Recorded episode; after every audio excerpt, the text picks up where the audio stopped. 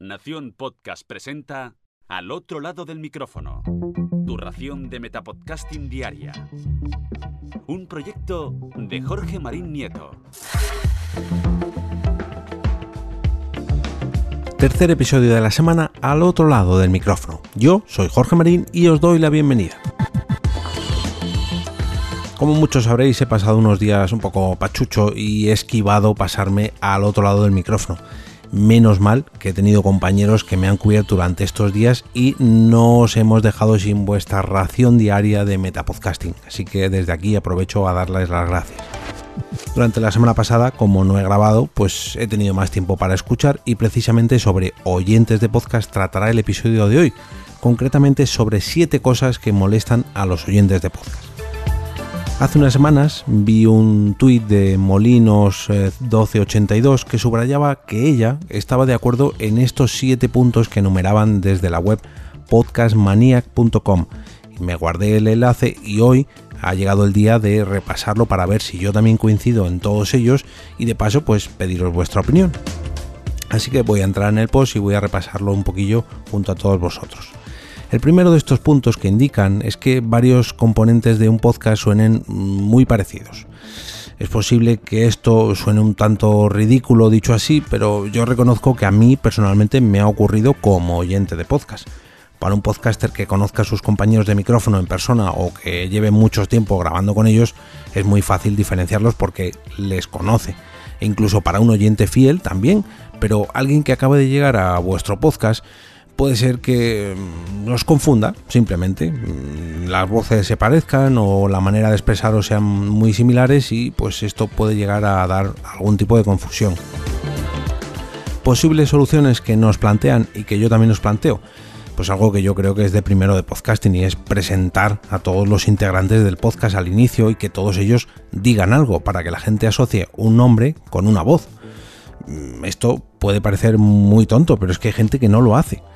Luego ya, una vez metidos en la grabación, a la hora de contestar a alguien, por ejemplo, pues intentar referirse a ese compañero de contestar o preguntar o lanzar la pregunta a un compañero por su nombre. No siempre, ojo, pero sí de vez en cuando, que viene bien recordar a quién nos estamos dirigiendo.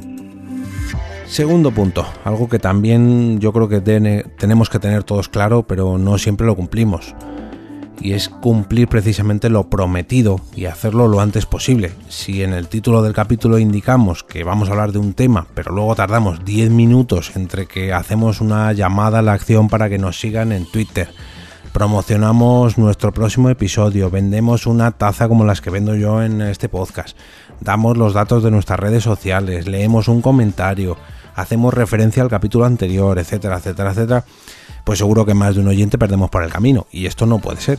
Aquí estoy muy pero que muy de acuerdo. Sin embargo, mm, yo personalmente tengo podcasts que abiertamente lo reconocen y que mm, se pasan a lo mejor 30 mm, minutos en ponerse al día entre ellos. Os pongo el, el, claro ejemplo de Topal Games. Ellos lo dicen abiertamente, que van a hablar sobre videojuegos, pero que por favor avancemos 30 minutos si lo que queremos es escucharles hablar sobre videojuegos pero es que es parte de su esencia, es parte de su programa, entonces bueno, mientras lo dejen claro, no lo veo mal, pero claro, hay que avisarlo. Tercera cosa que molesta a un oyente de podcast, divagaciones o conversaciones nerviosas.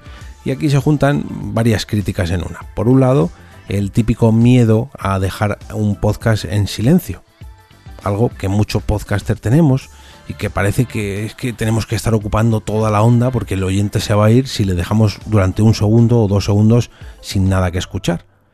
No, tranquilos, no pasa nada. Hay que respetar el tiempo a las respiraciones, a las pausas. No pasa nada porque el eh, podcast se quede en silencio durante unos segundos.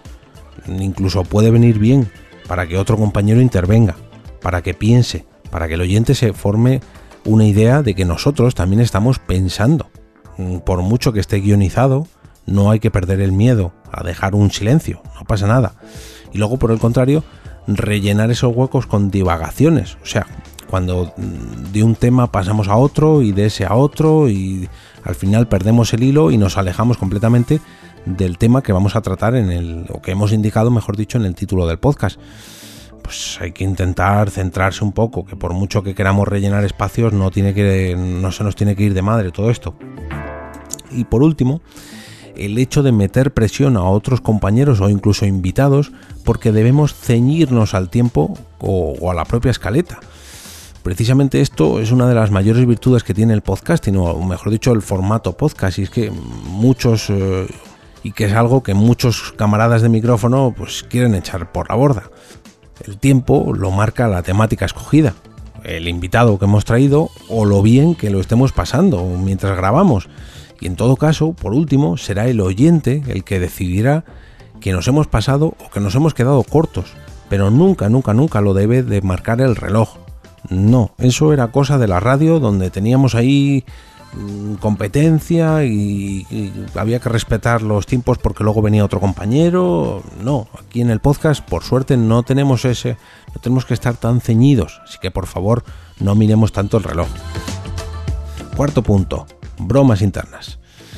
Para un oyente que ya se ha fidelizado, pues puede ser algo muy gracioso y ser, digamos, ese ancla que haga que nos enganchemos todavía más a un programa. Pero claro, para un recién llegado, yo personalmente reconozco que me siento muy cómplice de muchos podcasters cuando las eh, entiendo estas bromas. Pero cuando no las entiendo, pues me tiran muy para atrás si eh, esta broma forma parte de la propia historia del podcast, pues quizás mm, a lo mejor es que me he perdido un capítulo o no estoy al día. Entonces, bueno, se lo puedo llegar a perdonar.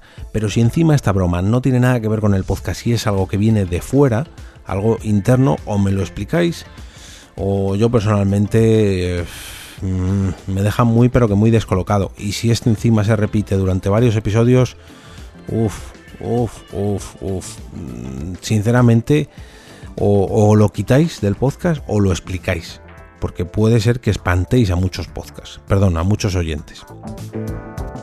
Quinto punto. Interrupciones a otros compañeros. Y algo más grave todavía, a los propios invitados que traigáis a vuestro programa. Está claro que siempre debe haber una persona que lleve el control de cada capítulo y que haga de maestro de ceremonias, pero si tenemos compañeros o si traemos a invitados es porque queremos que ellos también sean partícipes de la grabación. Así que por favor, dejad que hablen, dejad que, intervengan. A mí esto me molesta muchísimo cuando lo hacen con un entrevistado, con, un, con una entrevista de tú a tú. Me tira muy, pero que muy para atrás que el entrevistador esté continuamente haciendo referencias a sí mismo en vez de a la persona que ha traído en ese episodio vale que en determinado momento lo hagas, pero que sea algo habitual y que en cada episodio o incluso varias eh, veces en un capítulo lo hagas y acabes, digamos, molestando al propio invitado, que yo que sé, para algo lo has traído, ¿no? Mm, al fin y al cabo, tú vas a participar en los siguientes episodios de tu podcast, pero él no, déjale hablar. Por cierto, un truco para los cortes entre compañeros, ¿eh? no eh, entre entrevistados, no hacia los entrevistados buscad una seña o una manera de pedir el turno de palabra y no tener que cortaros y ahí digamos a machete, a cuchillo. Y si esto ocurre por desgracia y os molesta, pues yo personalmente os recomiendo que lo habléis según termine la grabación para intentar buscar una dinámica que os sirva y que a vuestros oyentes mm, digamos que les enganche, que, que seguro que lo van a agradecer. Sexto punto. Anuncios, volúmenes y músicas. Voy a ir por partes para ser lo más breve posible ya que está todo relacionado. Cuidar los oídos de los oyentes. En primer lugar, respecto a los anuncios, haced una pequeña separación entre el contenido del episodio y los propios anuncios, ya sea con una música, con una cortinilla o con una simple frase que lo indique. Ojo, que integremos bien la publicidad en nuestro contenido está perfectísimo, pero en mi opinión creo que hay que dejarlo claro que lo que vamos a hacer es un corte publicitario o un espacio publicitario. Y en cuanto a los volúmenes de músicas, cortinillas, cuñas, etcétera, etcétera, etcétera, que por favor no haya cambios muy bruscos y sobre todo que en ningún momento sobrepasen el volumen de las propias voces del propio podcast. A menos, lógicamente, que sea un podcast musical. Bueno, ahí ya pues, ah, podríamos abrir un debate. Pero no estamos aquí para eso. Último punto, y este me viene genial para la época del año en la que nos encontramos, al menos aquí en España, ya que se acerca el veranito. Los refritos vacacionales. Y aquí es que esto... A mí personalmente me revienta. Cuando me ha pasado alguna vez, mm, incluso me he llegado a, a desuscribir de algún podcast. Y es que aprovechen para colarme un episodio antiguo porque llega un espacio, un, perdón, un periodo vacacional. Mm, y alguna vez me he encontrado que le dado al play a un episodio y a los pocos minutos digo, pero esto, esto ya lo he escuchado. Y miro la fecha de publicación y veo que lo han publicado ahora mismo, pero es un podcast muy antiguo. Mm, mm, esto de que me la cuelen así como así, a mí esta práctica personalmente, ya digo, me ha hecho quitar la suscripción a varios podcasts y mira que yo soy de los que se suscriben de por vida y que mantienen los feeds para el resto de mis días, pero esto es una práctica muy pero que muy muy mala que no os aconsejo. Y hasta aquí el repaso a este post que os voy a dejar en las notas del programa y que espero que visitéis para ver si estáis de acuerdo con estos 7 puntos o si echáis en falta alguno, que quizás se os ocurra a vosotros. Si es así, espero vuestras respuestas en los comentarios del podcast en mi cuenta de Twitter o en el canal de Telegram del podcast. De todas formas, si no queréis perderos ningún episodio, ningún enlace a las noticias, herramientas, recomendaciones, eventos, curiosidades o cualquiera de las locuras que pasan por al otro lado del micrófono, os invito a uniros al canal de Telegram. Para entrar simplemente debéis escribir t.me barra al otro lado del micrófono y pasaréis a formar parte de esta gran familia. Y si todavía tenéis ganas de más, podéis seguirme en Twitter, donde me paso todo el santo día hablando de podcast y de podcasting. Mi usuario allí es arroba eov, con. Y ahora me despido y como cada día regreso a ese sitio donde estáis vosotros ahora mismo, al otro lado del micrófono.